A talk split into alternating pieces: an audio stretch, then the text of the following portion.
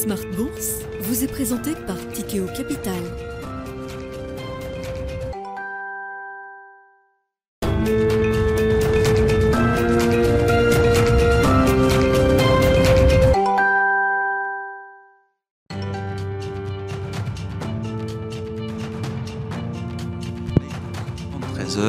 D'après-midi la grande édition pendant une heure à partir de 17h en direct, émission rediffusée à 20h sur Bismart TV, émission que vous retrouvez en replay chaque jour sur bismart.fr et en podcast sur l'ensemble de vos plateformes. Au sommaire de cette édition ce soir, un lundi très agité sur euh, les marchés euh, globaux avec euh, des marchés qui vont très très vite désormais. On a plusieurs séances en une encore aujourd'hui en ce début de semaine avec une séance d'ailleurs qui se termine mieux qu'elle n'a commencé sur les marchés actions en Europe. On aura du vert ce soir à la clôture, mais euh, l'ambiance reste euh, évidemment très très volatile. On a vu euh, volatilité du, marché qui a fortement augmenté euh, ce matin, qui retombe un petit peu euh, en fin de journée. Et derrière les marchés actions, il y a bien sûr les phénomènes qu'on observe sur les marchés obligataires et sur le marché des grandes devises mondiales où les mouvements sont de plus en plus spectaculaires, partant d'une correction déjà historique sur euh, le plan des marchés obligataires souverains depuis le début de cette année 2022. On voit effectivement le sujet britannique qui prend une dimension nouvelle aujourd'hui et des euh, investisseurs qui semblent mettre une limite quand même à ce qu'ils sont capables d'accepter en matière de stratégie euh, budgétaire non orthodoxe. L'exemple britannique est évidemment un exemple particulièrement euh, intéressant, un laboratoire particulièrement intéressant à analyser aujourd'hui avec une chute spectaculaire. Alors à la fois de la valeur des obligations souveraines britanniques et de la devise britannique qui s'est crachée littéralement aujourd'hui encore sur la parité sterling on était à 1,15 au début du mois de septembre, 1,10 et un peu moins vendredi après la présentation du mini-budget de la stratégie euh, budgétaire du nouveau gouvernement de l'Istrus. On s'est retrouvé ce matin, au cours de la nuit, à un moment sous 1,04$ pour 1 euh, sterling, et donc un plus bas historique pour la livre euh, sterling qui aura été marqué au cours des dernières heures. Nous y reviendrons dans un instant avec nos invités de Planète Marché, et puis dans le dernier quart d'heure, le quart d'heure américain. Nous parlerons également des devises, mais cette fois du côté du dollar, avec un évidemment surpuissant, au plus haut depuis 20 ans face à l'ensemble de ces grandes devises. Autant le sujet des devises est un sujet dans pas mal de chancelleries aujourd'hui, euh, au Japon, au Royaume-Uni euh, bien sûr, à Francfort également pour la partie euh, euro. Est-ce un sujet à Washington? On en parlera avec notre correspondant américain Pierre-Yves Dugas que nous retrouvons chaque lundi à 17h45 en direct dans Smart.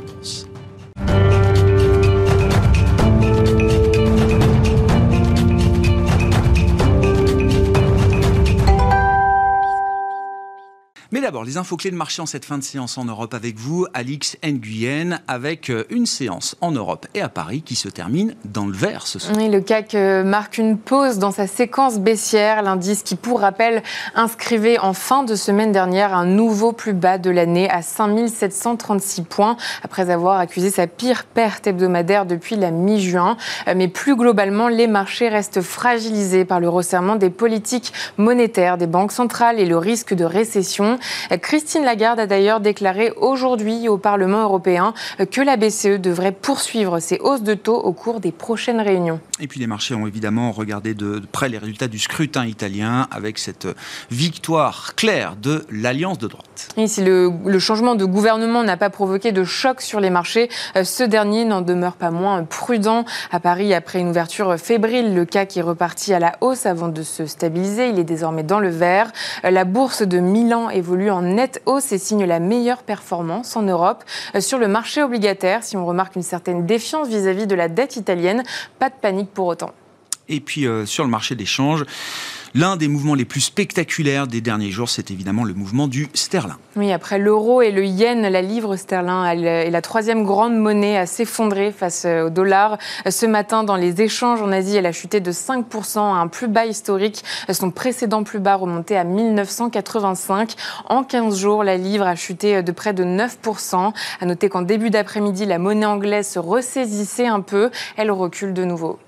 Bon, et puis du côté des, prévisions et des projections macroéconomiques, l'OCDE, parmi les grandes institutions, se, se met à jour sans que ce soit une véritable nouvelle pour les investisseurs. L'OCDE qui met en garde contre les risques de récession qui augmentent fortement. Pour 2023, l'organisation a nettement abaissé ses prévisions de croissance à 0,3%, avec une probable récession en Allemagne. L'organisation n'exclut pas de revoir de nouveau ses pronostics à la baisse en cas d'extrême difficulté d'approvisionnement en énergie cet hiver. Et puis un mot du dossier chaud du moment la Bourse de Paris, euh, le titre M6 qui euh, euh, est sous la coupe de la spéculation depuis quelques jours maintenant quant à la reprise des 48% du capital du groupe audiovisuel détenu par l'allemand Bertelsmann RTL.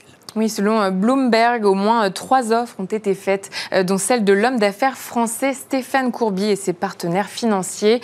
Ces derniers ont proposé 20 euros par action pour reprendre cette participation. Il s'agit donc d'une prime de 39% par rapport au cours de clôture de vendredi.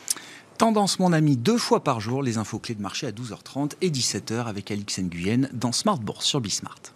Música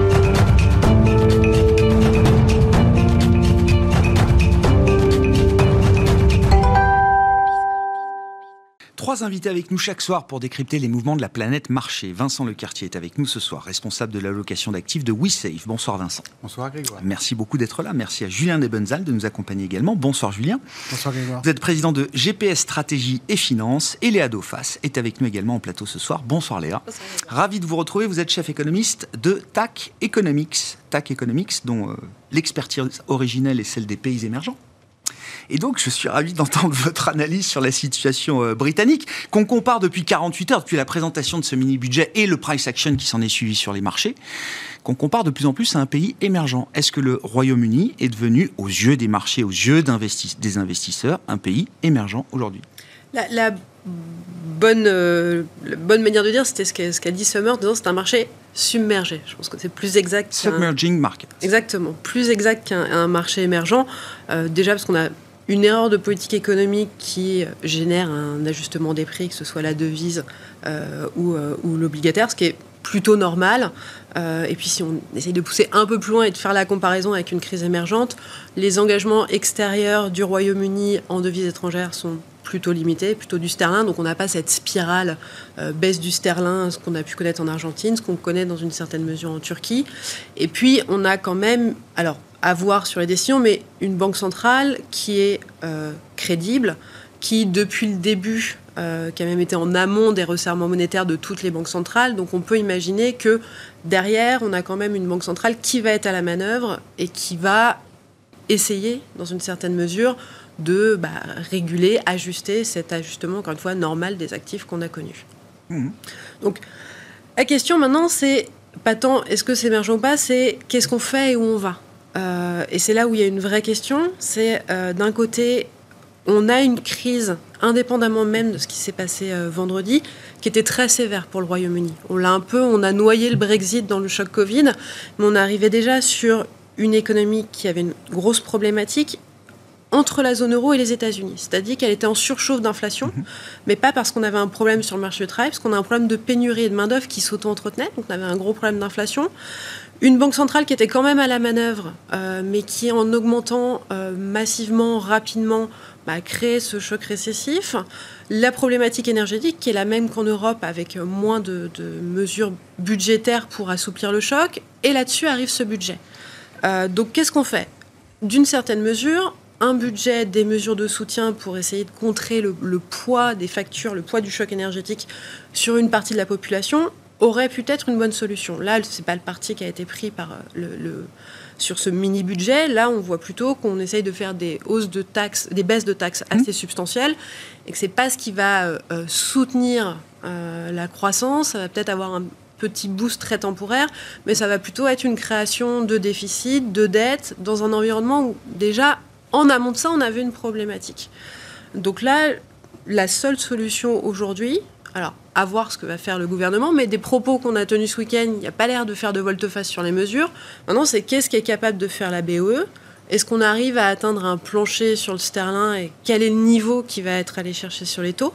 Et c'est quelle est la réponse de la BOE Est-ce qu'elle a intérêt à répondre quitte à créer plus de panique parce qu'on va l'attendre, ou au contraire, est-ce qu'elle doit intervenir très rapidement et très massivement? Et créer un choc supplémentaire. Il faut avoir en tête que au Royaume-Uni, beaucoup de choses sont à taux variable. Donc même si elle augmente les taux pour résoudre ce problème-là, dans un choc qui allait arriver, qui était déjà sévère, elle va encore plus l'augmenter et entretenir euh, le choc qu'on attendait. Donc c'est vraiment une situation qui est complexe. Euh, par contre, normalement, on a une banque centrale qui est indépendante et qui devrait... Qui doit intervenir. On, va y venir, mais pourquoi est-ce que vous dites erreur euh, économique? Que le marché affiche une défiance extrême vis-à-vis de la stratégie budgétaire qui a été présentée, c'est un fait, effectivement, et c'est très, très spectaculaire.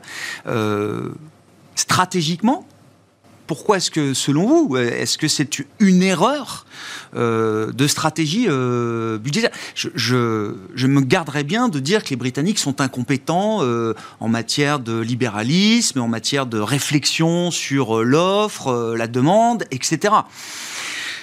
Est-ce qu'ils ont quand même une visée stratégique à terme derrière ce budget qui est consistante, cohérente? Avec l'idée que peut-être dans l'intervalle, il va falloir gérer une situation de, crise de marché, mais qui resterait une situation de, crise de marché. Ou alors, est-ce que euh, le FMI est aux portes du Royaume-Uni dans les six prochains mois? Alors, je n'espère pas. Et à l'inverse, j'espère que eux savent ce qu'ils font à terme.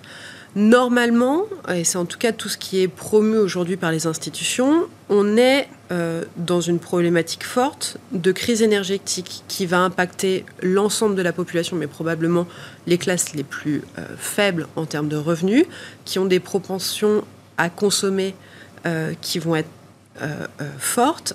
Et donc, les mesures, en tout cas c'est ce qui est préconisé, doivent être de plus en plus ciblées pour les classes qui vont être les plus impactées par ces mesures-là. Jusque-là, je n'ai pas l'impression d'entendre une erreur euh, économique. C'est ce, que tout le monde réclame euh, quand on parle de la stratégie budgétaire européenne ou d'un pays comme la France. Et c'est ce qui est fait en Europe actuellement.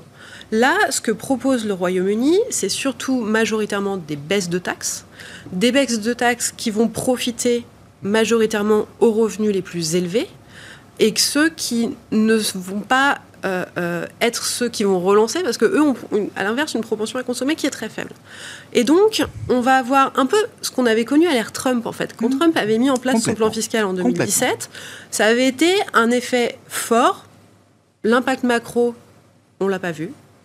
Euh, on a après, alors on a connu la crise Covid, donc peut-être qu'il aurait fallu attendre pour voir, mais c'est pas une baisse des taxes sur les plus hauts revenus ou euh, sur les tranches. Faut se souvenir, hein, le taux de chômage était à moins de 4% aux États-Unis, l'économie était quasi au plein emploi, et on mettait un coup de boost à un moment où l'économie se portait bien. Hein. Exactement. Donc là, on, peut mettre le coup de boost à la fin, mais et on rajoute cette problématique-là, on va rentrer euh, dans des dans des aires où les taux d'intérêt ne vont pas revenir au niveau d'avant-crise, donc les taux d'intérêt vont être élevés. Il va y avoir besoin de faire des dépenses d'investissement conséquentes par les budgets, donc à court terme pour réduire les factures énergétiques, mais à moyen terme pour gérer la transition euh, énergétique, probablement sur des factures de dépenses et donc de défense. Et donc on sait bien que le budget, la dette va augmenter, que les déficits vont se creuser. Tout ça, alors qu'on n'a plus les banques centrales en renfort avec des taux d'intérêt très faibles, donc toutes les questions de spirale ou autres vont revenir.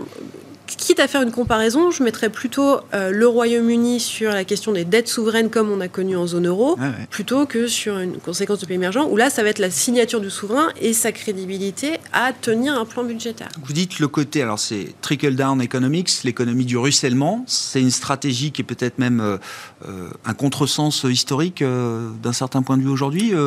alors, Léa, c'est comme ça que je le comprends? En tout cas, compte tenu du contexte qu'on a très spécifique aujourd'hui, d'une forte hausse de l'inflation et d'un problème fort sur les ménages les plus faibles, cette logique-là, pas nécessairement la bonne, d'autant plus au Royaume-Uni, on sait que le choc récessif va être mm. fort et qu'il y a des problèmes sous-jacents.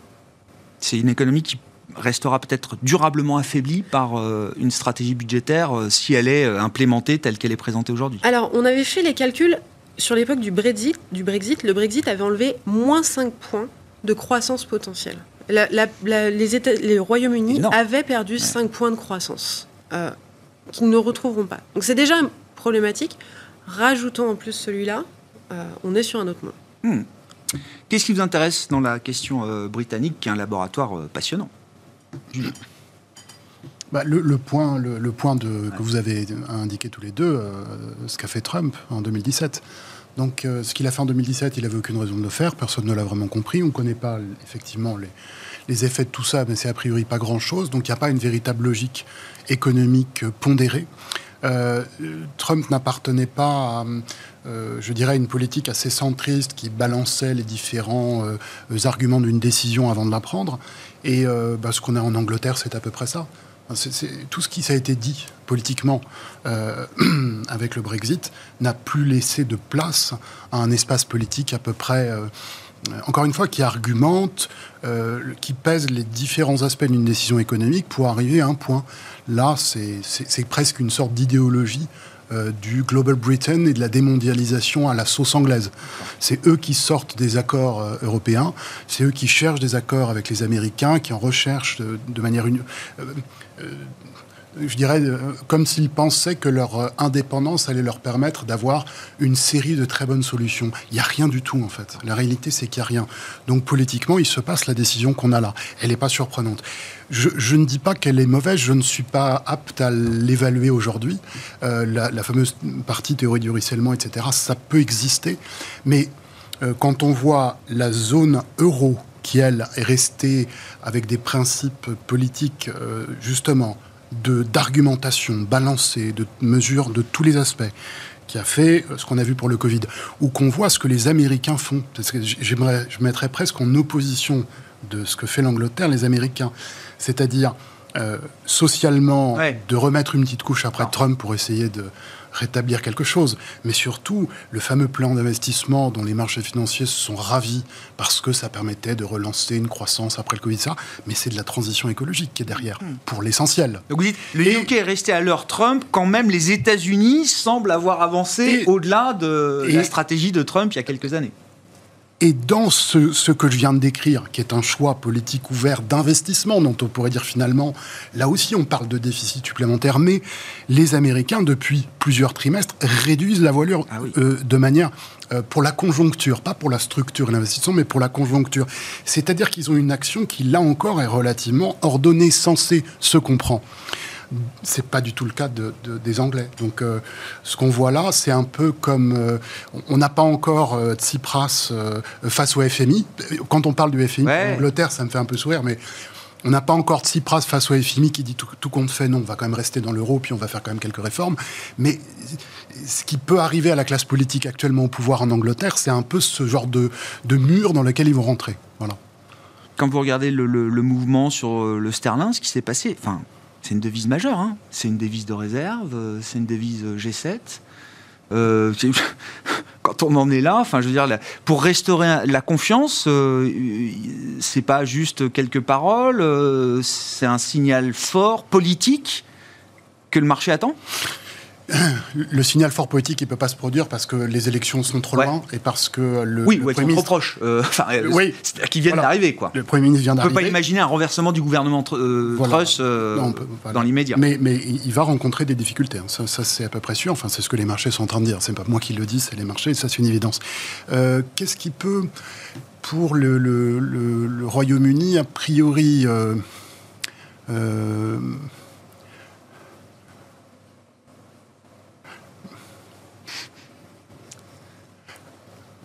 Long silence. Que... Non, non ah j'essaie de peser un petit peu. Ouais, j'entends bien, j'entends bien. Je vais prendre euh, première première réponse très simple. Si on prend les éléments de l'analyse technique, parce que ça sur le marché d'échange, ça peut aider. Bah oui. Euh, a absolument rien qui indique la formation d'un point bas. Et de toute façon, avec une tendance comme ça, il peut y avoir quelqu'un qui trouve le point bas, notamment en utilisant les techniques, mais je, dis il aura aussi un peu de chance parce que je crois qu'on ne peut pas, avec une tendance de cette, de cette force, on ne peut pas dire grand-chose. Mais là où je réfléchissais un peu pour savoir s'il y avait un élément qui était un peu plus dominant, c'est que j'ai quand même envie de sortir le problème anglais euh, dont on vient de parler euh, du sujet de la baisse du sterling pour rappeler juste que le dollar a gagné 20% et que c'est bien qu'on parle de l'Angleterre et des décisions, mais en fait, le sterling est une des devises qui a perdu 20% face au dollar. Voilà. Et il y en a d'autres. C'est pas forcément pour les mêmes raisons, mais comme il y a pour les États-Unis, l'Angleterre, le, Global Britain, des tricotés, les relations, etc.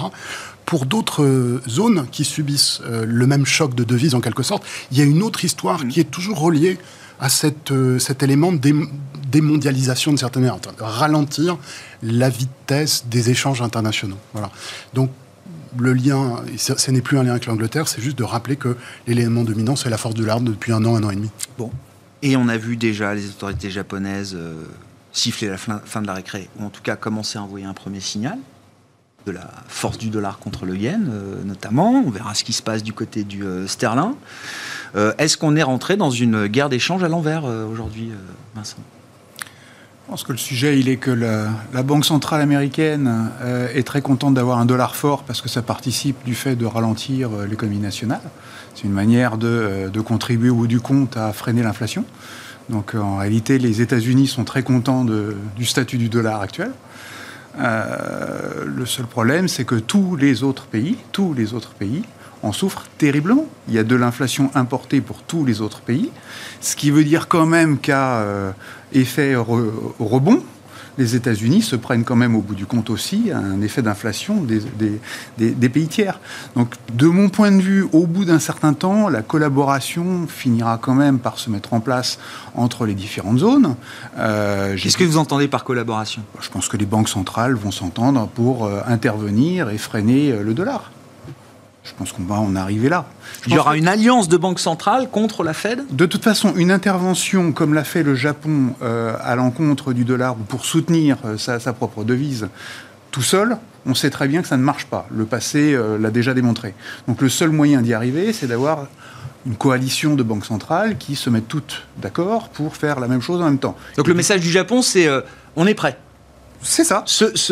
N'oubliez pas, pas ceux qui même me suivent. C'est une réponse possible face aux problèmes qu'on rencontre aujourd'hui.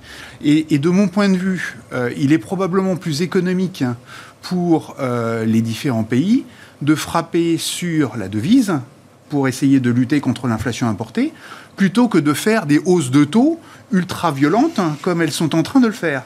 Donc pour moi, au bout d'un certain temps, il y a probablement une espèce de, de coalition, d'entente qui, euh, qui, finira par se mettre en place. Et d'une certaine manière, le Japon est le premier, effectivement, à dire il y a une alternative à, euh, euh, aux hausses de taux. Mhm. De toute façon, ils ne veulent pas en faire. Ça, c'est un autre sujet. Ah oui, donc c'est bien, ça, a l'odeur, ça a le goût d'une guerre d'échange à l'envers de ce qu'on a connu. C'est-à-dire qu'avant le jeu, c'était d'essayer de faire baisser sa devise pour être le plus compétitif possible dans un monde qui était encore assez fluide, on va dire, au niveau des échanges. Là, euh, le but, c'est pour gérer l'inflation, d'avoir quand même la devise la plus forte possible dans un contexte. Oui, mais la question de la lutte contre l'inflation aux États-Unis, doit durer combien de temps? Si vous avez cette réponse, je suis preneur.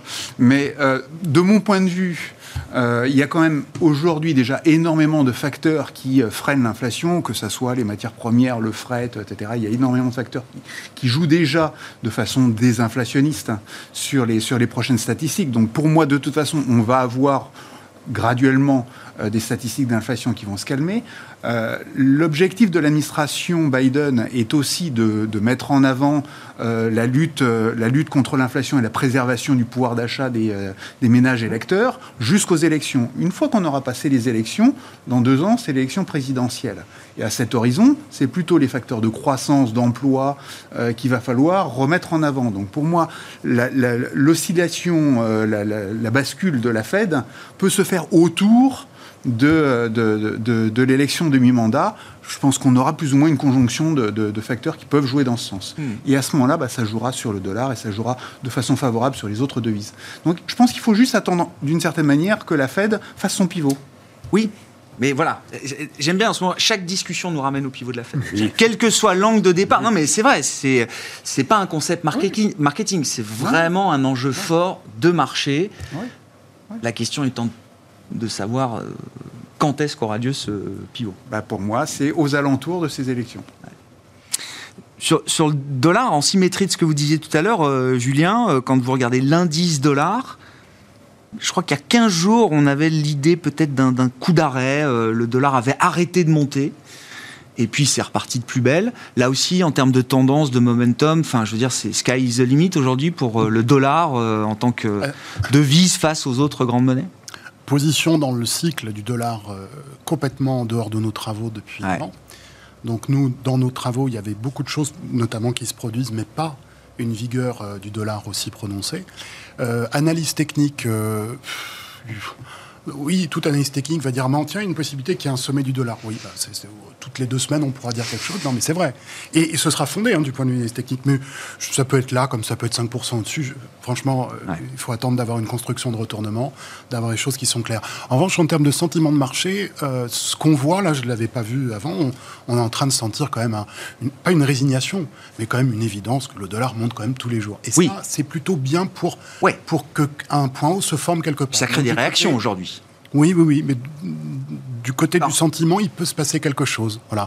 Je ne dis pas que ça va se passer. Non, non, non. Le, je cherche toujours ces extrêmes sentiments. Il y en avait sur les obligations, il n'y en a pas eu sur les actions. Il y en a peut-être en ce moment un petit peu sur le dollar, mais ça peut être 5% au-dessus. Hein. J'entends bien. Ça ne donne pas de, chiffres pour autant. L'idée d'une euh, guerre des monnaies à l'envers, euh, Léa euh, avec peut-être à un moment une coordination nécessaire entre certaines banques centrales qui souffriraient trop de la stratégie de la Fed, qui est décrite d'ailleurs par certains, euh, y compris aux États-Unis, comme une stratégie de plus en plus euh, non coopérative. On refile la patate chaude de l'inflation américaine au, reste du monde. Et euh, bon, l'histoire se répète de ce point de vue-là. mais c'est vrai que là, on sent quand même qu'on va à des limites qui commence à poser des problèmes. On parlait du sterling, le yen, etc. Mais l'euro aussi hein, se retrouve sous 97 euh, cents aujourd'hui. Hein. Alors, je rejoins le discours. Ce qui va créer la bascule, c'est le pivot de la Fed. On, voit bien, nous, nos modèles euh, euro-dollar amenaient légèrement sous parité, euh, amènent pas à 0,95, amènent pas à 0,90, et limite, en fin de période, on rajuste à la hausse. Pourquoi? Parce qu'il y a le pivot de la Fed, et le pivot de la Fed crée le point d'entrée pour le pivot des autres. Donc la question, c'est en fait, quand est-ce qu'on arrive au pivot? Est-ce qu'on y arrive vite? Est-ce que euh, le discours de, euh, du FOMC la semaine passée fait changer? Au final, on ne fait pas de pivot. Et, en fait, c'est le vrai sujet mmh. sur cette histoire de change. Quand on regarde euh, où va la Fed, la question c'est où va l'inflation? Et c'est surtout et où va la croissance? Quand on fait les projections, on est sûr d'arriver en récession. La question ne se pose pas. On y est, on y va. Euh, en zone euro avec l'accélérateur, sur, sur les États-Unis, c'est plutôt mild recession qui a. Et ce sera assez synchronisé entre les deux zones? Ce sera assez synchronisé sur. Alors, plutôt dès maintenant euh, sur les facteurs domestiques, pouvoir d'achat, euh, contraintes de prix en zone euro, plutôt en fin de période aux États-Unis, quand le marché du travail aura euh, assoupli plus que ça ne l'est aujourd'hui. Donc on aura cette synchro qui est faite. Si on estime que on est aujourd'hui proche du point haut d'inflation de la Fed, mais qu'elle veut attendre de voir une franche décélération, donc il faudra probablement attendre la fin d'année, début d'année prochaine. C'est là où en même temps on aura les signaux que le marché du travail se retourne. Et donc si on imagine un pivot de la Fed en janvier, sur le, meeting fin janvier, début février. Ça veut dire qu'elle doit commencer à le préparer en décembre. Euh, donc, on a encore toute une période au quatrième trimestre où euh, il n'y a pas trop de signaux que ça va s'arrêter. Au contraire, la Fed aurait même plutôt intérêt à accélérer son discours et à être encore plus au quiche euh, pour bien ancrer les anticipations avant un pivot en fin d'année et plutôt une bascule en fin d'année. Mais pour l'instant, l'environnement de marché et l'environnement change. Il est assez similaire à ce qu'on a connu. Ça devrait se poursuivre dans les prochaines semaines. La bascule, elle sera plutôt ensuite. Et quand vous dites bascule, parce que dans le narratif de la Fed, c'est euh, vous attendez pas une bascule justement. on va en territoire restrictif, bien au-delà de ce qu'on avait imaginé nous-mêmes et de ce que le marché anticipait il y a encore euh, quelques semaines. Et puis on va y rester. La question c'est qu'est-ce qu'un pivot? Est-ce que c'est une Fed qui passe de 75 à 50 Est-ce que c'est une Fed qui s'arrête? Euh, Est-ce que c'est une Fed qui est déjà en train de baisser? Nous, on anticipe que la Fed arrête à un taux de 3,75 début d'année prochaine et elle y reste. Elle y reste quelques trimestres. Euh, mais dans nos calculs, par rapport à des fondamentaux, elle est au-delà de ce qu'elle aurait dû avoir comme taux terminal et donc elle est restrictive. Elle a des taux directeurs qui sont plus élevés que ce qui devrait et donc elle met une morsure sur l'économie pendant longtemps. Ah, et donc, elle arrive à faire baisser ses pressions inflationnistes parce qu'elle maintient ses taux à des niveaux plus forts qu'elle ne devrait, mais elle reste sur un pivot. En tout cas, elle arrête d'augmenter. Dans cette idée-là, ce qui est intéressant, si c'est 375 le taux terminal, le marché a pris beaucoup d'avance. Et j'allais dire, le rapport de force est, renversé d'un certain point de vue. Et c'est, euh, la Fed a complètement repris le contrôle et laisse même le marché peut-être euh, aller encore un peu au-delà, alors que elle, elle est prête à s'arrêter avant. Exactement, c'est croire, faire croire qu'elle que peu importe le problème, son elle est moins soumise au marché aujourd'hui. Bah, de toute manière, elle n'a pas le choix. Euh, si on a, elle veut ancrer les anticipations, si elle veut être crédible, parce que on revient à notre question de départ. L'année prochaine, l'inflation ne reviendra pas à 2 et les cibles des banques centrales devront bouger. Donc elle doit, elle doit assurer. ça, c'est une conversation qu'on avait avant le début de l'émission, euh, Léa. Non, mais oui, oui, bien.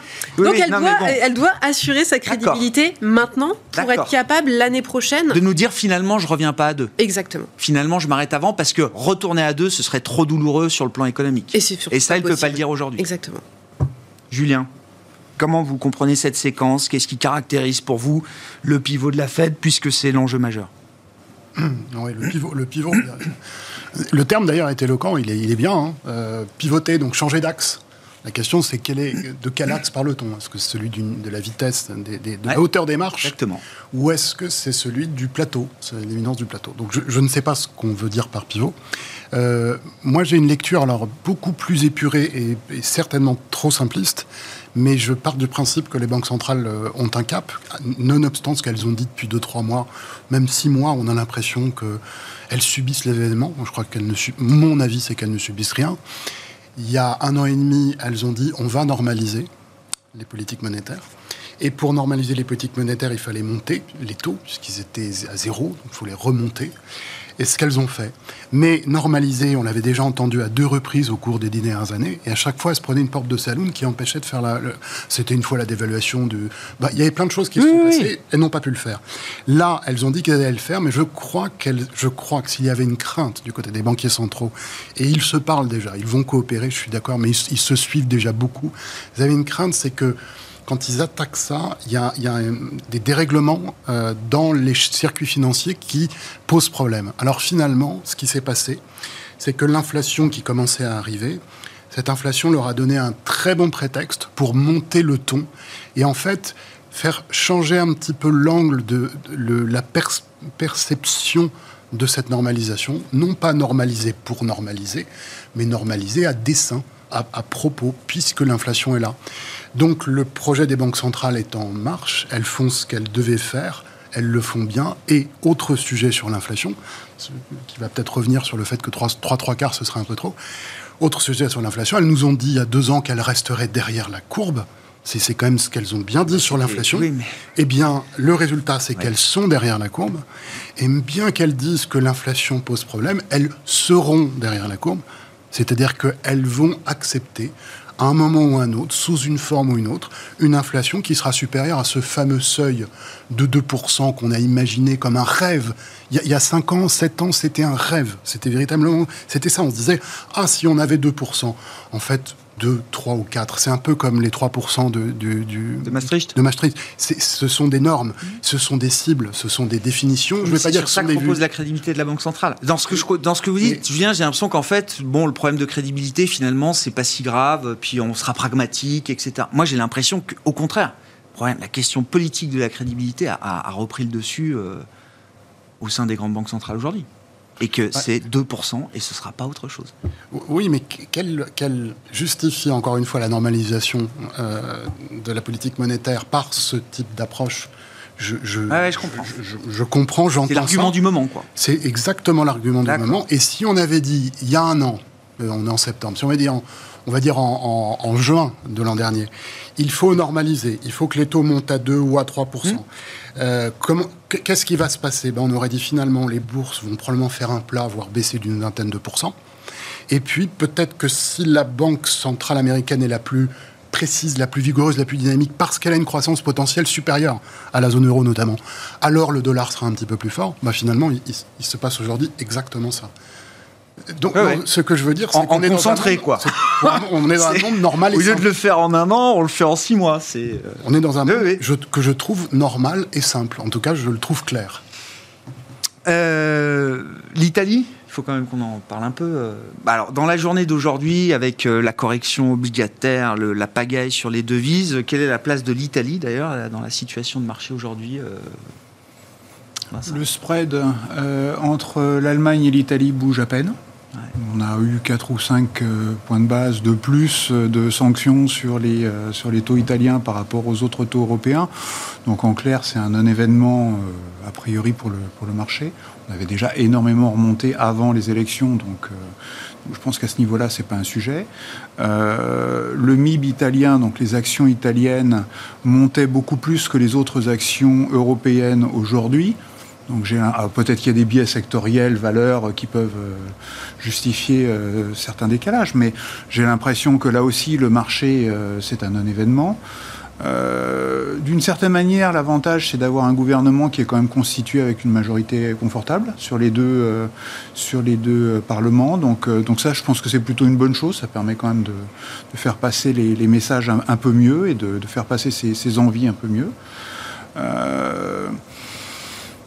Ma vue, ma vue, générale, elle est de dire que de toute façon, et, elle est consensuelle, hein, c'est qu'à partir du moment où l'Italie a une dette sur PIB de 150%, mmh.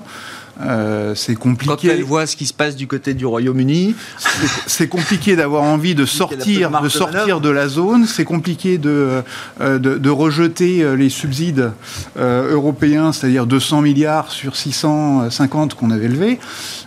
c'est difficile de dire non à, 1% du PIB chaque année ou un truc comme ça. Donc non, non, je pense que je pense que l'Italie va rester à l'intérieur, qu'ils qu'ils essaieront de renégocier, puisqu'en fait les, les prêts européens sont conditionné à un certain nombre de réalisations. Très fléché. Hein. Chaque euro est fléché. Euh, je pense qu'on va essayer, je pense hein. qu'on va essayer d'assouplir un tout petit peu pour avoir, euh, pour pouvoir euh, glisser là-dedans quelques quelques mesures qui soient bien calibrées par rapport aux, envies sociales, sociétales mmh. de, l'Italie. Et puis voilà. Et, puis, et puis on reste là-dedans, et puis, et puis tout va bien. Donc le vrai sujet, c'est un sujet ensuite euh, général européen de comment on finance euh, euh, la transition énergétique, la, transition numérique, la défense, la santé, tous ces, tous ces projets-là. Donc pour moi, c'est ça en fait le vrai sujet, c'est de savoir est-ce qu'on passe à, une étape supérieure, donc supranationale de levée de capitaux à, l'échelle européenne, ou est-ce qu'on revient, ou est-ce qu'on reste sur l'échelle sur nationale. Donc c'est une élection italienne, pour moi, me fait dire qu'on va perdre encore un peu de temps sur le fait de, basculer vers du supranational. Hmm. Parce que l'idée, c'est quand même d'être plutôt un peu replié sur soi, hmm. sur ses, propres valeurs, son propre peuple. Mais ce n'est pas fondamentalement un game changer, en tout cas sur le plan économique et financier à court terme, pour un pays comme l'Italie, qui est toujours un peu dans le radar des investisseurs dès que ça va mal. La couleur politique, on va dire, de, de la nouvelle euh, coalition importe peu. Euh, au marché euh, sur le plan euh, la dimension économique et financière hein, qui intéresse les investisseurs avant tout. On change de gouvernement tous les ans, an et demi oui. Euh, en Italie, donc de toute façon c'est pas c'est pas c'est pas forcément une inquiétude durable. quand on regarde le programme, alors ça reste un programme électoral, hein, ensuite il faut voir le, passage à l'acte, mais le programme électoral, il était quand même plutôt globalement pro-européen, on reste dans l'Union. dans le cadre on reste dans le cadre. on reste dans le cadre. Donc, euh, et, je pense que quand on regarde un petit peu tous les, euh, tous les extrêmes, on compris que c'était difficile de sortir de l'Union, que ça nous a plutôt protégés pendant la phase de Covid, que ça nous protège quand même aussi euh, un petit peu dans les, dans, dans, les rapports de force avec la Russie ou ce genre de choses, que c'est plutôt un facteur positif d'être dans l'Union. Donc on peut essayer d'avoir une forme de nationalisme, mais à l'intérieur d'une Union. Oui, oui, j'entends. Quelle marge de manœuvre euh, budgétaire, notamment pour un futur gouvernement Mélanie, euh, Léa? Euh, il y a une question intérieure et il y a une question européenne. La question intérieure, ce qu'on a toujours connu avec l'Italie, c'est que l'Italie a une croissance potentielle très faible parce qu'il y a une inefficience qui est forte au niveau intérieur. Un audit sur 2021 a montré que seulement 37% des fonds européens NGU qui avaient été alloués avaient été bien utilisés sous un gouvernement, Draghi, efficace, qui avait comme volonté forte de contrôler. C'est-à-dire bien utilisé. C'est-à-dire tout le reste, c'est évaporé ou c'est... Euh, On ne sait pas. Et c'est une problématique forte italienne qui existe depuis des années, qui est celle pour laquelle on dit sans euh, travail profond sur l'efficacité politique, euh, l'état de droit en Italie, la croissance potentielle ne peut pas augmenter. Et donc, on avait eu cette euh, idée que Draghi étant au pouvoir, l'efficacité, l'efficience serait plus forte et que l'Italie ferait un saut. Là, euh, on peut se poser la question de savoir, même en ère Draghi italienne, euh, les fonds ne sont pas utilisés. Bah Qu'est-ce qui va en être avec un gouvernement qui n'aura probablement pas la même volonté et pour lequel aujourd'hui on ne sait pas grand-chose. Donc il y a effectivement toute cette euh, ce message qu'elle fait passer, Mm. disant qu'elle restera dans l'Europe, qu'elle n'est pas eurosceptique. Euh, mais on peut s'attendre forcément à des négociations dures au moment des budgets. Il faut bah, voilà, quel gouvernement elle forme. Donc ça, c'est le premier point. Ah ouais. Ça va déjà être compliqué pour l'Italie. Le deuxième, euh, pleinement pour la zone euro, la zone euro ne peut fonctionner que si elle s'invente, se réinvente politiquement et que si on, on a une Europe politique. Aujourd'hui, on voit bien que c'est fini. Euh, le- le- l'ère euh, euh, Allemagne, Italie, France qu'on avait en tête et qui pouvait aspirer que les plans passent et qu'on aurait vers une Europe efficace, on sait bien que c'est arrêté pendant un temps certain. Euh, et donc l'histoire européenne s'arrête. Euh, donc pour moi, une problématique forte italienne, mais Ouais. qui n'est pas, qui est pas différente de ce qu'on connaissait avant. Ça, Ouais, ça ouais, va ouais. être la Ça même. bloque encore un peu plus Ça- la perspective d'avancée européenne, d'intégration Exactement. Donc c'est les, les deux problèmes, domestiques et européens. Ouais, je comprends. Julien, bon, j'écoute votre thèse hein, sur le, le cycle du populisme depuis longtemps, donc j'imagine que vous pas du tout surpris. Enfin, puis le marché s'habitue finalement à cette montée des populismes. Oui, alors il y a. Sur l'Italie, je je crois que du point de vue des marchés financiers, il n'y a absolument aucun problème, aucun sujet, aucun souci, rien du tout. Euh, parce que c'est une branche du populisme de droite qui a bien regardé aussi ce qui s'est passé en Grèce et qui aujourd'hui va s'occuper des sujets sociétaux pour lesquels d'ailleurs ils sont en partie élus. Euh, ils n'ont pas fait une campagne de sortie de l'euro, ils ont fait une campagne sur euh, euh, finalement comment les Italiens veulent vivre avec leurs propres coutumes, lois, principes. Et c'est un peu à la polonaise, en quelque sorte. Et d'ailleurs, il y a une proximité avec le gouvernement polonais et il n'y a pas de proximité avec la Hongrie, qui, elle, soutient la Russie. Donc c'est une espèce d'axe qu'on comprend, enfin que Ah ouais, je C'est comprends. cohérent pour vous. Voilà, il n'y a, y a- il y a pas de il y a pas de sujet. Alors, euh, c'est effectivement l'économie italienne, quand on regarde ça du point de vue européen, c'est un sac avec beaucoup de fuites. Donc, on met de l'eau, puis il y a de- ça, ça ressort de tous les côtés, on n'obtient pas ce qu'on veut. Mais ça, ça va pas du tout déranger ces, ces gens-là, parce que c'est pas tellement leur projet. Et puis, si un jour on arrête de leur mettre de l'eau, ils diront bah, c'est de la faute de ceux qui arrêtent de mettre de l'eau, puis c'est tout, ça s'arrêtera là. Donc, je, je vois pas de. Après, si la. Et puis alors, il y a, il y a aussi une, une autre bonne nouvelle en quelque sorte. Ah. Non, mais qu'il faut, non, mais qu'il faut garder à l'esprit, c'est que la durée de vie d'un gouvernement, Oui. c'est un an Oui, ça. en Italie. Donc Oui, bon, on sait que les Italiens, ils ont choisi ça entre guillemets pour un an. Ni plus Parce ni que- moins que les autres, celui-là aura sans doute des tests euh, Il fera- politiques. Il en fera euh, peut-être à trois. franchir. Il en Oui, fera oui, oui. peut-être trois, mais aujourd'hui, Oui, oui. on sait qu'on a un projet sociétal et qu'économiquement, on- on n'a rien d'important. euh, voilà. Et, c'est- et- et mon optimisme, je, je disais il y a, il y a quelques deux, trois, tri- trois, quatre trimestres, ralentissement à venir. Je, je crois que maintenant tous les éléments me permettent de dire que c'est un ralentissement intermédiaire au niveau euh, américain. Ah. Et donc, je ne crois pas du tout à un scénario catastrophe. Ah, donc c'est bien parce Et- que la question que je, il nous reste deux voilà. minutes pour faire le tour d'horizon sur, sur le plan d'investissement. Est-ce qu'il y a un schéma de, de- de crash qui peut se mettre en place euh, à ce stade, une fois qu'on a raconté euh, l'actualité du, du jour? Votre réponse, c'est non à ce stade. Alors, le travail sur les cycles disait ralentissement, je, je le disais l'été Ah ouais. dernier, ralentissement, il est là. Euh, tous les indicateurs montrent qu'on est en plein ralentissement. Ça, ça- normalement, 70% de chances que ce ralentissement intermédiaire et pas majeur.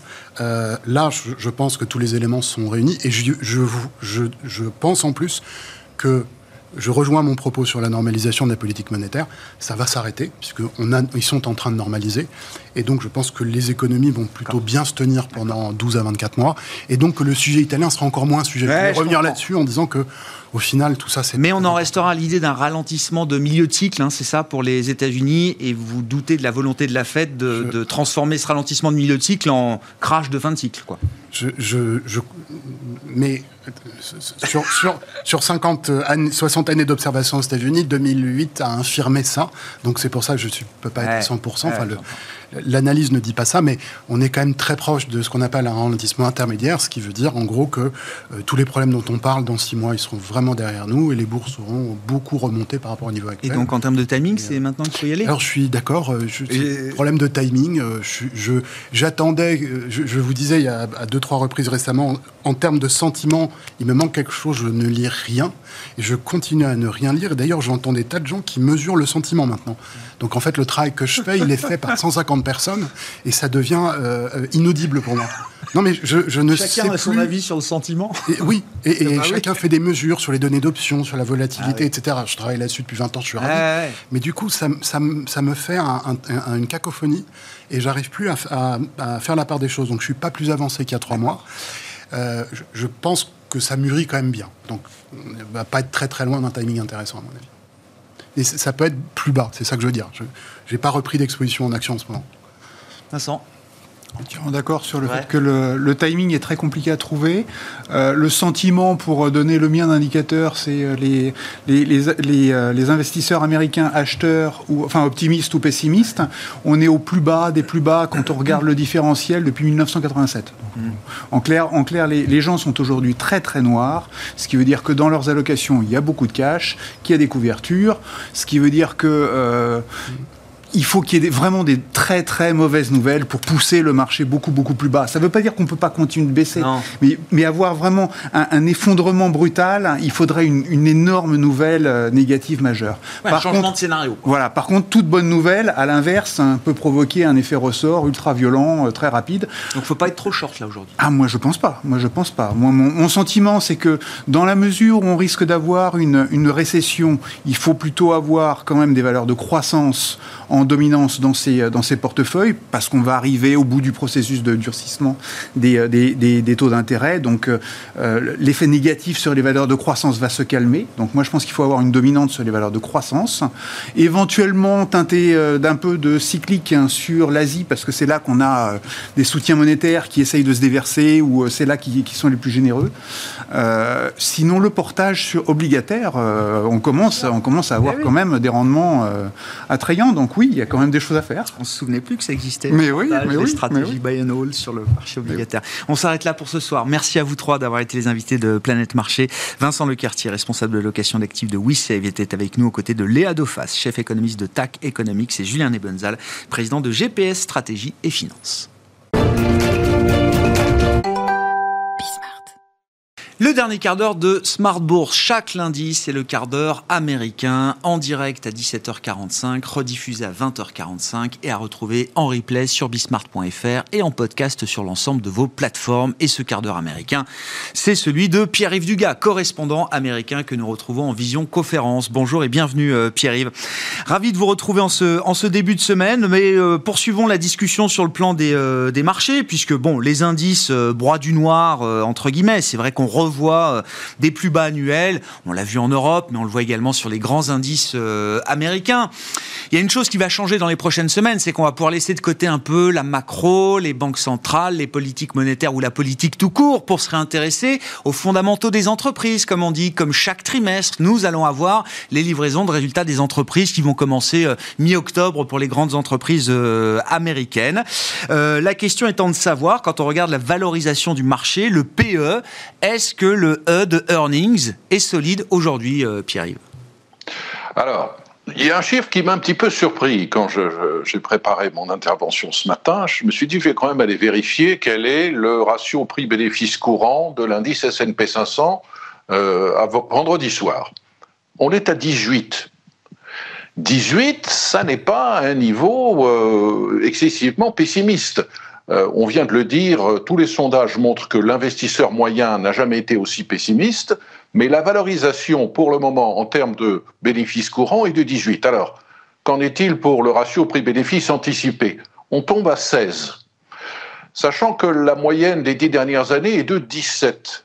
Donc on est un petit peu en dessous de cette moyenne, mais si on veut être méchant, on peut quand même rappeler que depuis 10 ans, les banques centrales, pas simplement aux États-Unis d'ailleurs, ont pratiqué délibérément des politiques extrêmement euh, laxistes qui ont eu pour objectif euh, affiché de minimiser les rendements obligataires et de pousser les gens vers les actions.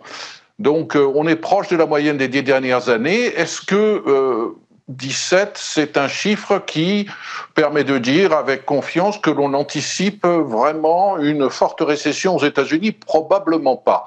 Que s'est-il passé depuis la fin du second trimestre. Depuis le 30 juin, euh, les anticipations des analystes, grossièrement, ont, sont passées de gains euh, de bénéfices des entreprises de plus 10% à plus 3%. On anticipe un gain de 3% aujourd'hui. Forte révision à la baisse donc depuis trois mois, qui prend en compte le ralentissement de l'économie américaine. Si l'on regarde maintenant euh, euh, l'image macroéconomique. On anticipe une croissance aux États-Unis au troisième trimestre entre 0 et 1 voilà, ça n'est pas folichon, mais ça n'est pas non plus un marché qui permet de dire avec confiance nous avons beaucoup baissé, nous ne pouvons que grimper. À noter que dans cette révision de plus 10% à plus 3% seulement, euh, un seul des 11 secteurs de l'indice S&P 500 a connu une révision favorable, c'est celui de l'énergie. Les 10 autres secteurs ont été révisés à la baisse.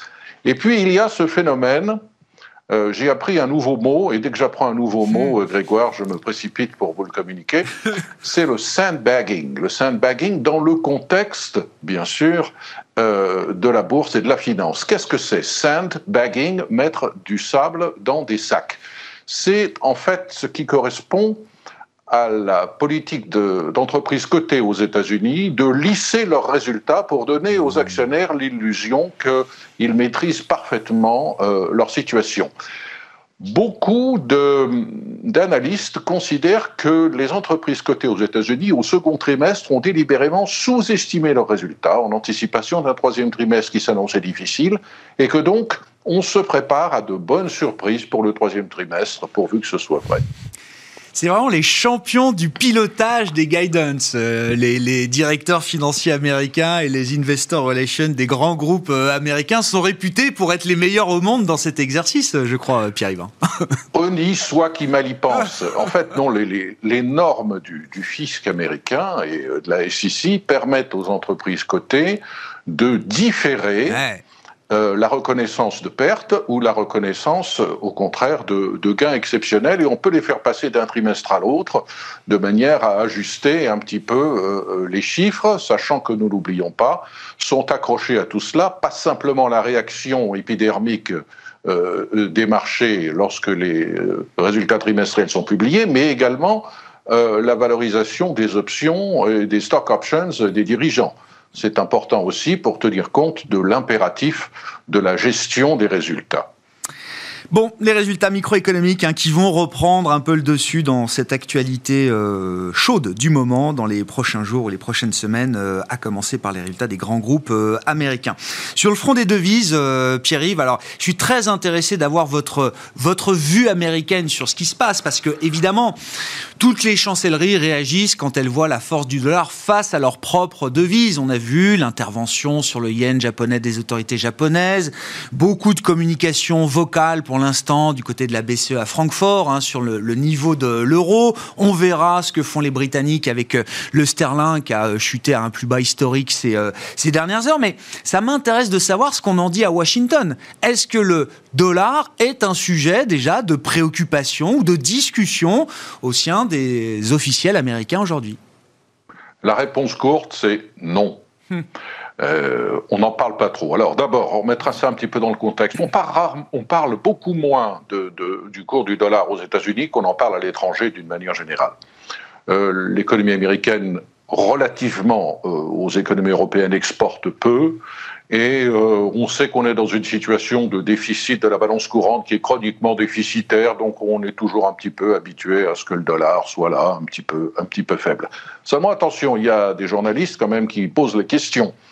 Euh, on a posé la question à Jerome Powell mercredi, après l'annonce de la Réserve fédérale du relèvement de ses taux, lors de la conférence de presse. On lui a demandé, Monsieur Powell, est-ce que vous parlez de, la vigueur du dollar et de son impact euh, avec euh, vos collègues d'autres banques centrales et est-ce que vous envisagez de coordonner vos politiques? Et alors là, Jérôme Powell a fait une réponse que j'ai trouvée extraordinaire de sincérité, euh, à tel point que je me suis même demandé si euh, il n'avait pas préparé cette réponse et que du coup il est sorti de sa langue de bois pour dire les choses telles qu'il les ressentait vraiment. Il a dit euh, Nous nous parlons beaucoup entre banquiers centraux. nous connaissons très bien les politiques et les problématiques que nous envisageons et nous discutons des effets de spillover, c'est-à-dire des effets secondaires que chacune de nos politiques individuelles peuvent avoir sur la situation de nos partenaires. Mais mais nous ne coordonnons pas nos politiques. Euh, vous imaginez si Paul Volcker avait dit ça dans les années 80, ou même dans les années 90, si Greenspan avait dit non, euh, on discute entre nous, mais on ne coordonne pas. Euh, c'est probablement vrai ce que dit Jerome Powell. La BCE, la Fed, la Banque d'Angleterre, toutes ces banques centrales s'observent, discutent entre elles de manière privée et de manière publique, mais ne coordonnent pas. Pourquoi? Parce qu'on part du principe finalement, et c'est d'ailleurs la question qu'on avait posée à Janet Yellen au mois de juin, êtes-vous inquiète de, de, la vigueur du dollar déjà à l'époque? Et elle avait répondu, euh, Janet Yellen qui est maintenant secrétaire au Trésor, mais qui a été euh, auparavant à la mm. Fed, elle a répondu elle aussi avec une grande sincérité d'économiste en disant, mais vous savez, euh, les taux de change sont le reflet des mouvements de capitaux et des anticipations de taux d'intérêt. Ce qui veut dire en sous-titre, je n'y peux pas grand-chose. Je n'y peux pas grand-chose, surtout dans le contexte actuel où la lutte contre l'inflation est la chose la plus importante, primordiale, qui passe avant tout le reste. La Réserve fédérale ne va pas moduler sa politique de taux en fonction de l'impact éventuel que ça pourrait avoir sur les spreads entre les bons italiens et les bons allemands. C'est malheureusement la balle qui est plutôt dans le camp des Européens qui paraissent, aux yeux des Américains, en retard dans leur relèvement de taux d'intérêt euh, je pense que c'est plutôt cette perspective-là qui domine à Washington. Oui, c'est ça. Donc, dans, l'analyse et la fonction de réaction de la Réserve fédérale américaine, parce que dans le cycle précédent, elle, elle euh, évoquait souvent les facteurs globaux pour euh, justifier une position très accommodante ou justifier de ne pas resserrer trop rapidement une position qui était à l'époque très accommodante, à l'inverse, à l'inverse d'aujourd'hui. Ces facteurs globaux, ils n'existent plus pour la Réserve fédérale américaine aujourd'hui. Euh, je pense qu'ils sont, ils font partie de la conversation des membres du, comité monétaire, mais ils sont très bas dans la liste des choses importantes dont il faut tenir compte absolument pour se décider. Vous savez, quand les, les patrons de la Fed sont acculés, ils ont toujours la même réponse. Nous avons un mandat. Ce mandat a été fixé par le Congrès. Que dit ce mandat? Notre responsabilité est d'assurer la plus grande stabilité des prix possible dans un contexte de croissance le plus élevé possible. C'est le double mandat de la Réserve fédérale. Et ce n'est que par ce mandat-là, que par ce prisme-là, que la Réserve fédérale va intégrer les variables internationales. Si effectivement la vigueur du dollar devient insupportable pour l'économie américaine, qu'elle pénalise trop les exportations américaines par exemple, à ce moment-là, la Réserve fédérale va intégrer cela. Mais pour le moment, la vigueur du dollar rend service à la Réserve fédérale parce qu'elle euh, est essentiellement déflationniste. Elle minimise le coût des importations américaines. C'est une bonne nouvelle qui arrange la Fed dans sa priorité absolue, qui est celle de la lutte contre l'inflation. Quand les Américains regardent la situation européenne, qu'ils ont du mal à comprendre depuis toujours, mais particulièrement en ce moment, il y a quelque chose tout de même qui les frappe c'est que ça n'est pas la première fois qu'il y a des problèmes économiques dans la zone euro, des problèmes de cohésion au sein de la zone euro. Mais cette crise-là, vue par les Américains, est tout à fait différente parce que ce ne sont plus les pays du Sud qui sont les mauvais élèves. Euh, ceux qui refusent de, euh, de se réformer, suivez mon regard, ceux dont la productivité et les réformes structurelles sont en retard. On peut regarder au sud des Pyrénées où on en parlait tout à l'heure à propos de l'Italie. Cette fois-ci, c'est l'Allemagne. L'Allemagne qui est l'encre de l'euro et qui est cette fois-ci en première ligne dans cette crise pour des raisons de dépendance et de vulnérabilité de son industrie à la crise énergétique. Situation très différente, effectivement, du point de vue américain de ce qu'on peut vivre ici euh, en Europe, euh, plus loin au Japon ou au, Royaume-Uni. Merci beaucoup, euh, Pierre-Yves. On réattaquera la question politique, évidemment, avec la, campagne qui va quand même commencer à, monter en puissance en vue des, des midterms, mais le, temps joue contre nous pour, pour cette fois, Pierre-Yves. On vous retrouve donc chaque lundi, je le rappelle, à 17h45 en direct, rediffusion à 20h45 sur Bismart TV. Évidemment, ce quart d'heure américain est à retrouver en replay sur bismart.fr et en podcast sur l'ensemble de vos plateformes. Voilà pour cette émission ce soir. On se retrouve demain en direct à 12h30 sur Bismart.